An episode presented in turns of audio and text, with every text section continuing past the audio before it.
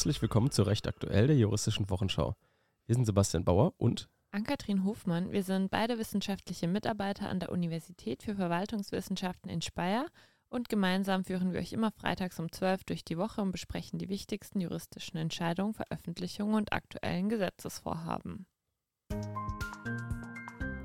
Heute, dem 16. Februar 2024, unter anderem mit Videoverhandlungen und das Recht auf den gesetzlichen Richter, Verjährung bei Factoring und Urteil gegen Böhmermann. Kurznachrichten. BioNTech gewinnt nächsten Impfschadenprozess. Das Landgericht Frankfurt am Main weist erneut eine Klage gegen den Impfstoffhersteller BioNTech ab. Die Klägerin hatte sich im März, April und November 2021 mit dem Impfstoff von BioNTech gegen das Coronavirus impfen lassen. Die Klägerin behauptete nun, sie habe in den Wochen unmittelbar nach der ersten Impfung starke Migräneattacken gehabt. Infolge der Impfung leide sie bis heute an einer akuten Herzerkrankung, an Konzentrationsstörungen und Leistungseinbußen.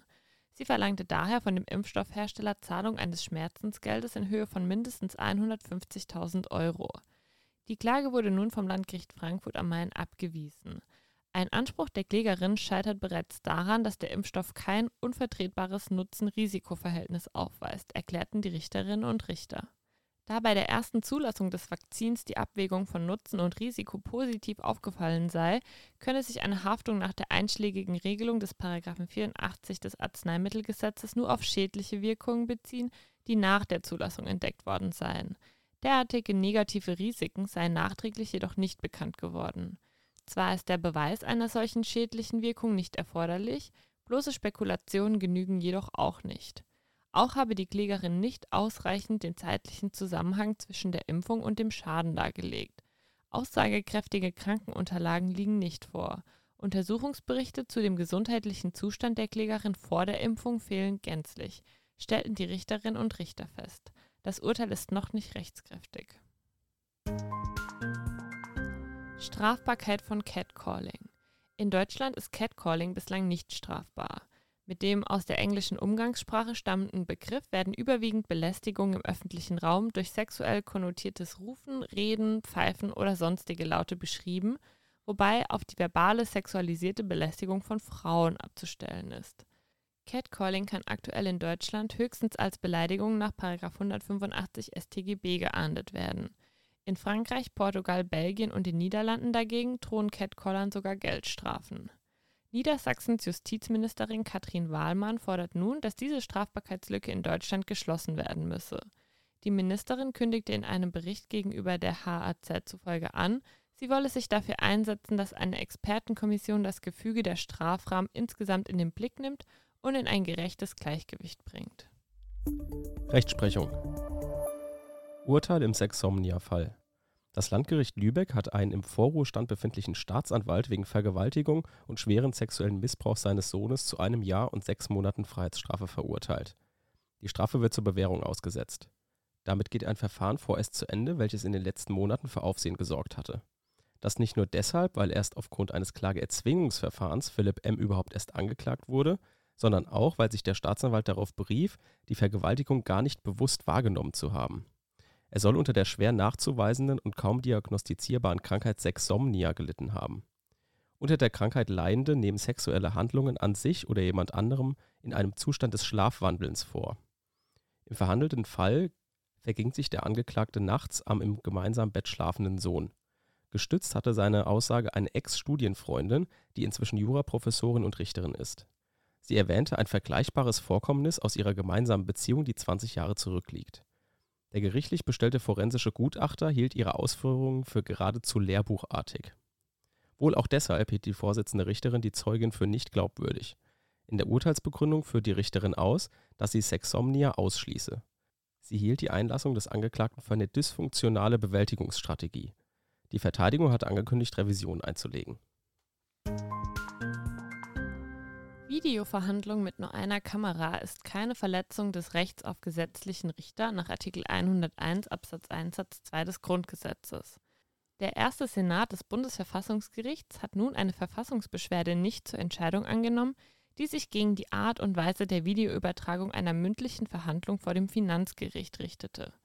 Die Beschwerdeführer sahen sich in ihrem Recht auf den gesetzlichen Richter nach Artikel 101 Absatz 1 Satz 2 Grundgesetz verletzt, weil ihnen im Rahmen der von ihnen beantragten Videoverhandlung durch den Einsatz nur einer Kamera, die die gesamte Richterbank in der totalen abbildete, und mangels einer von ihnen steuerbaren Zoom-Funktion die Möglichkeit genommen worden sei, die Unvoreingenommenheit der Richter und deren mentale Anwesenheit durch einen Blick in deren Gesichter zu überprüfen.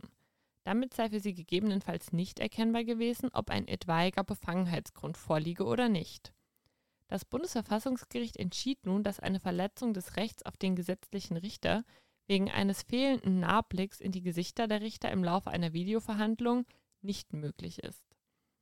Das Vorbringen der Beschwerdeführer genügt nicht, um auf das Vorliegen eines bösen Scheins oder eines Verdachts der Befangenheit, die zu einer Verletzung des Rechts auf den gesetzlichen Richter führen könnten, zu schließen. Nur die tatsächlich unrichtige Besetzung, nicht aber die fehlende Möglichkeit von deren Überprüfung, begründet eine solche Verletzung des Artikel 101 Absatz 1 Satz 2 Grundgesetz. Durch die fehlende Möglichkeit der Überprüfung der Unvoreingenommenheit kann gegebenenfalls das Recht auf ein faires Verfahren verletzt werden. Einen Verstoß gegen dieses Prozessgrundrecht haben die Beschwerdeführer allerdings weder gerügt, noch käme ein solcher Verstoß aufgrund ihrer Ausführungen vorliegend als möglich in Betracht. Urteil im Honigfall mit Jan Böhmermann. Das Landgericht Dresden hat mit Urteil vom 8. Februar 2024 entschieden, dass sich Jan Böhmermann satirische Werbung mit seinem Konterfei gefallen lassen muss. Ein Imker hat als Reaktion auf den Beitrag des ZDF-Magazin Royal zum Bee-Washing, also Bienenwaschen, einen Honig mit dem Namen und dem Bild von Jan Böhmermann beworben. Überschrieben war der Honig mit dem Bee-Washing-Honig. In dem Beitrag ging es um eine Form des Greenwashings, durch das Bienensterben instrumentalisiert wird. Firmen mieten hier Bienenvölker, um dies in ihrem Nachhaltigkeitsbericht aufnehmen zu können. Satire sei nicht allein Jan Böhmermann vorbehalten, so das Landgericht Dresden. Laut den Richtern hat der Imker ein geeignetes Mittel gefunden, um sich mit der satirischen Kritik auseinanderzusetzen. Nun wird man sich wohl in Karlsruhe wiedersehen. BGH zum Factoring. Der BGH entschied bereits im Oktober 2023, dass falls dem Verkäufer einer Forderung, deren Übertragung auf den Käufer nicht möglich sei, weil die Forderung überhaupt nicht besteht, ein vom allgemeinen Leistungsstörungsrecht geregelter Fall der Nichterfüllung nach 275 Absatz 1 BGB vorliege und kein vom kaufrechtlichen Gewährleistungsrecht erfasster Mangel der verkauften Forderung. Dies führt dazu, dass sich die Verjährung der sich daraus ergebenden Ansprüche des Käufers gegen den Verkäufer nach den allgemeinen Verjährungsvorschriften der Paragraphen 195 und 199 BGB richtet. Die Verjährungsregelung des Paragraphen 438 Absatz 1 Nummer 1a BGB sei nicht analog anwendbar. Etwas anderes könne nur dann gelten, wenn die abzutretende Forderung zwar bestand, jedoch mit Mängeln behaftet war. Im konkreten Fall hatte ein medizinisches Abrechnungszentrum bereits im Jahr 2011 Forderungen eines niedergelassenen Zahnarztes aus zahnärztlichen Behandlungen angekauft und diese gegenüber dessen Patientinnen und Patienten aus abgetretenem Recht geltend gemacht. Mehrere von ihnen verweigerten allerdings die Zahlung, woraufhin das Unternehmen vor Gericht zog und im Verfahren dem Zahnarzt den Streit verkündete. Nachdem die Verfahren gegen die Patienten erfolglos waren, trat das Abrechnungszentrum im September 2018 von allen Forderungskäufen zurück und verklagte den Zahnarzt auf Rückzahlung des Kaufpreises sowie Erstattung sämtlicher Kosten in Höhe von 153.000 Euro. Der Zahnarzt verweigerte die Kostenerstattung und berief sich auf Verjährung. Das Berufungsgericht sprach dem Factoring-Unternehmen aus der kaufrechtlichen Gewährleistung zunächst Rückzahlungsansprüche zu. Dabei ging es jedoch, wie nun der BGH feststellte, fehlerhaft davon aus, dass unzweifelhaft keine Verjährung eingetreten sei. Die bislang umstrittene Frage, nach welchen Regeln sich beim Verkauf einer nicht bestehenden Forderung die Verjährung von Ansprüchen des Forderungskäufers gegen den Forderungsverkäufer richten, entscheidet der BGH zugunsten der allgemeinen Verjährungsregel nach 195-199 BGB. Es muss zwingend unterschieden werden, ob eine übertragbare Forderung bestand oder nicht bestand. Nur wenn eine Forderung tatsächlich bestand, könne eine Schlechterfüllung vorliegen und entsprechende Ersatzansprüche nach 438 Absatz 1 Nummer 3 BGB in zwei Jahren nach Abtretung verjähren.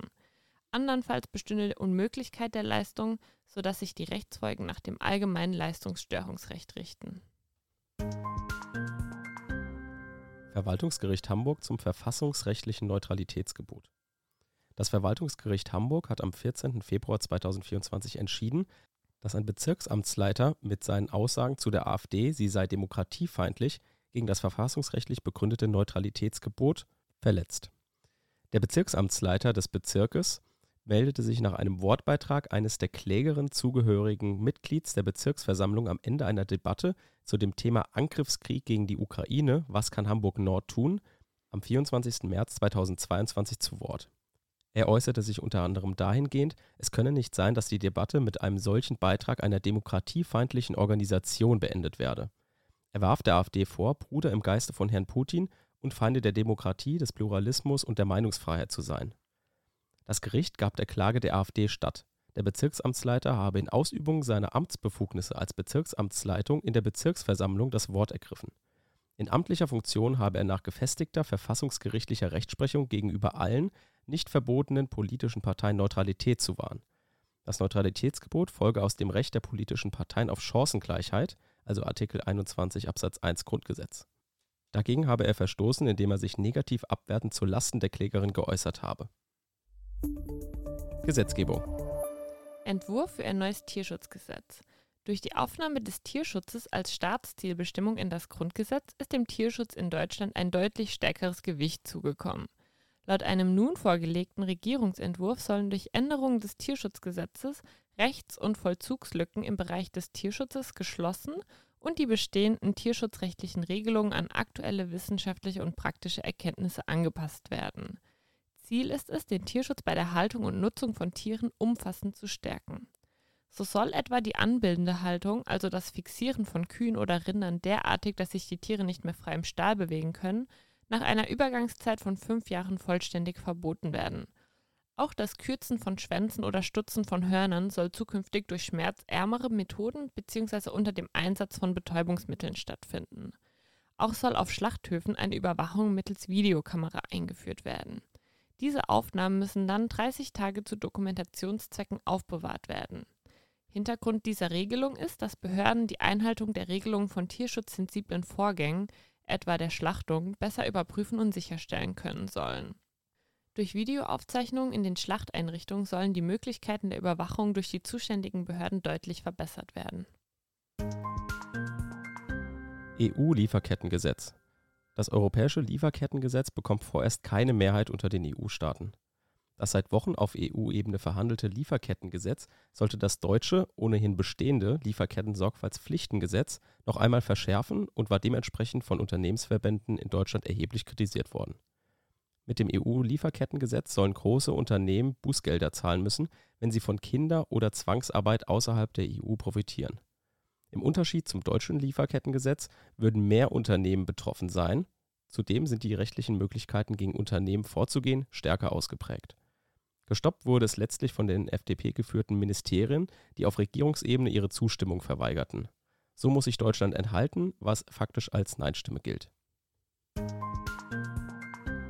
EU-Gesetz zur künstlichen Intelligenz kann kommen. Der Weg ist frei für eine neue Verordnung zur Anwendung und Regulierung von künstlicher Intelligenz, auch bekannt als AI Act oder KI-Gesetz. Nach zehn Verhandlungen haben sich Unterhändler von Europaparlament und EU-Staaten bereits im Dezember auf Grundzüge des AI Act geeinigt. Deutschland, Frankreich und Österreich äußerten zunächst Bedenken. Bei einem Votum am vergangenen Freitag wurde das Vorhaben von den EU-Botschaftern aber einstimmig angenommen. Das Europaparlament und die Staaten müssen dem Vorhaben noch zustimmen.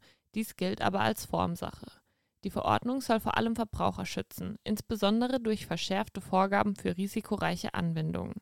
Viele Verbraucherschützer und Forscher haben sich in der Vergangenheit für diese neuen Regelungen ausgesprochen. Kurioses Urteil der Woche. Keine Härtefallscheidung bei Schwangerschaft vom Seitensprung. Das Oberlandesgericht Zweibrücken hat mit Beschluss vom 7. Februar 2024 entschieden, dass eine Schwangerschaft aus einem Seitensprung ein Grund für eine Härtefallscheidung sein kann. Dies aber nur dann, wenn sich der betrogene Partner darauf beruft und nicht die, wie in diesem Fall betrügende, nun schwangere Partnerin.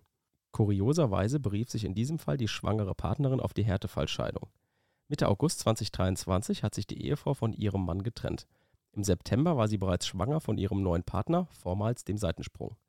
Der errechnete Geburtstermin wurde auf Ende Juni 2024 festgelegt, also noch vor dem Ablauf des Trennungsjahres. Eine schnelle Scheidung nach 1565 Absatz 2 BGB, die sogenannte Härtefallscheidung, wurde aber durch die Richterin abgelehnt.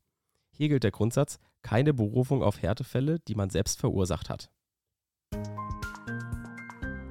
Das war ein Podcast der Uni Speyer. Wir sind Sebastian Bauer und Ann-Kathrin Hofmann. Vielen Dank, dass ihr zugehört habt und bis nächste Woche.